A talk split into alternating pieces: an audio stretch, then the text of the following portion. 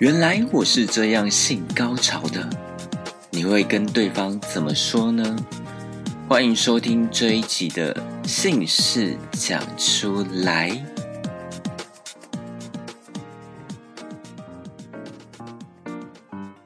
欢迎收听这一集的姓氏讲出来，我是哥哥有舌。大家听到今天的片头就知道要讲的是高潮，但是我觉得性行为没有每一次都在高潮，就算你是容易高潮的体质，但也不要想说哇，每一次都会有高潮。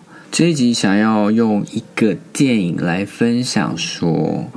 其实每一对伴侣，或什么样的状况、什么样的情境容易高潮，每个人兴奋的方式真的都不一样。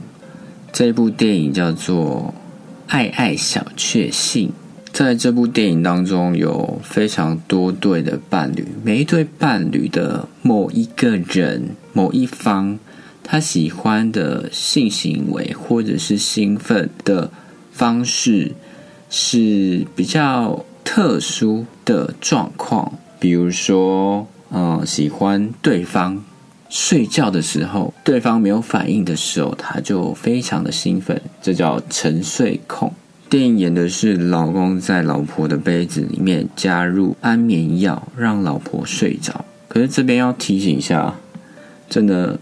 性行为要两个人同意，不伤害对方，然后在可接受的范围里面。如果你是沉睡控，你会跟另一半说吗？也许对方会想办法配合你，假装没有任何反应。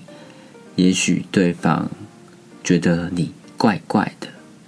但是我在想，如果对方没有反应，身体放松的话，瞧姿势是很难调的。就跟如果把细胶娃娃买回来，然后你跟细胶娃娃做爱，那个重达三十公斤以上的娃娃，你要做爱调姿势的话，你就会调的多两光、少两光。做完爱之后，你就整个流汗流很多。所以你是单身又是沉睡控的话，可以买一个细胶娃娃回来，因为如果你真的有在交往一个对象，对方不同意的话，千万不要勉强对方。再讲到电影里面另外一对伴侣，其实女生不知道自己什么时候会高潮，因为她跟老公在做爱的时候完全没有感觉，但是老公就觉得他老婆一定每次都高潮，但是就在某一次。老公接到一通爸爸过世的电话，老公流眼泪了。这时候老婆就说：“我从来都没有看过你流眼泪。”老婆这时候才发现，她喜欢看对方流眼泪，看到对方流眼泪，她就兴奋了，然后就开始跟老公接吻。老公边哭边跟老公接吻，然后做爱。那一次的做爱，老婆达到高潮了。老婆之后。想要高潮的做爱，就要先把老公弄哭。老公觉得非常奇怪，为什么都要把他弄哭？但是老公被弄哭或者是难过的时候，就不想要做爱。可是老婆看到老公流眼泪，又非常兴奋，那该怎么办呢？其实我觉得，如果真的是眼泪控的话，可以点人工泪液或眼药水。因为真的，如果心情不好的话，对方是不想要做爱的。如果想要配合对方，就点眼药水吧。接下来的一对是属于需要角色扮演才能让对方兴奋的一个性爱模式。我觉得这个是每个人就是想要新鲜感的时候，就可以问对方说可不可以配合，比如说。穿什么职业的衣服啊，或者是特别的一个服装打扮啊，这个可能比较好沟通。电影另外一对的伴侣就是女生希望男生用那种强迫式的性爱，他才会比较兴奋。在这部电影当中，有各种不同程度才能得到性兴奋或性高潮的性爱方式，就知道说每个人性兴奋程度跟对性爱的情境要求都会有不同。有些人性兴奋只要稍微小小的刺激就得到兴奋了，有些需要非常强烈的刺激才能达到。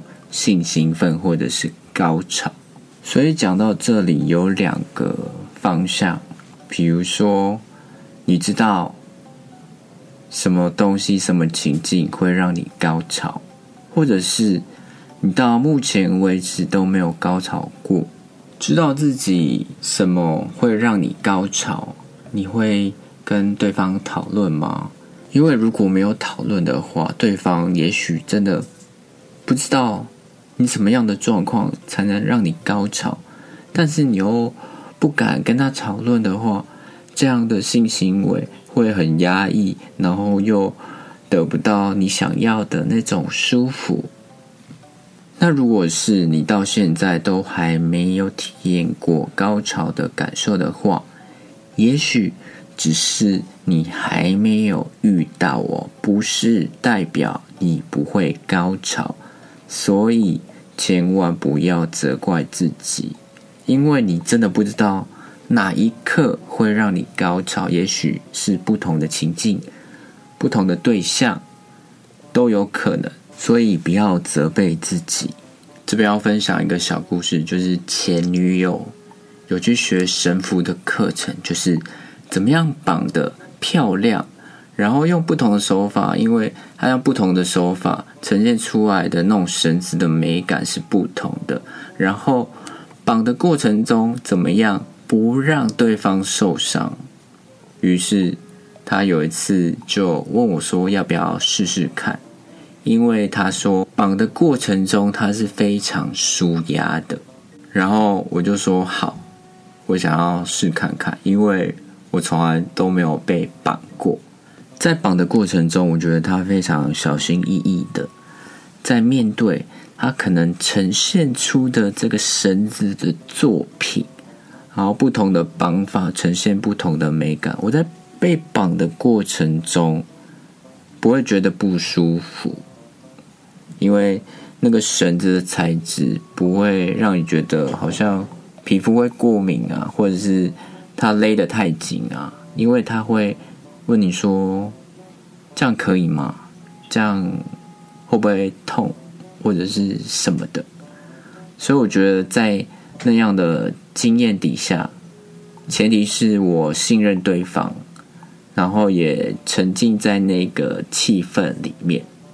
被绑的过程中，我觉得我还蛮投入的，还蛮享受那种被绑的感觉，因为绳子接触在皮肤上面是一种。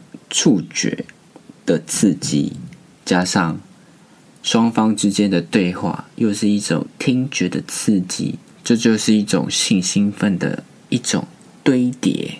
听完这一集，大家有没有想要分享？也许你是眼镜控，也许你是声控，也许你是制服控，或者是其他不同可以让你性兴奋或性高潮的一种情境或者一种形式呢？欢迎跟我分享，今天这一集的节目就到这里啦！我是哥哥有蛇，我们下一集再见，拜拜。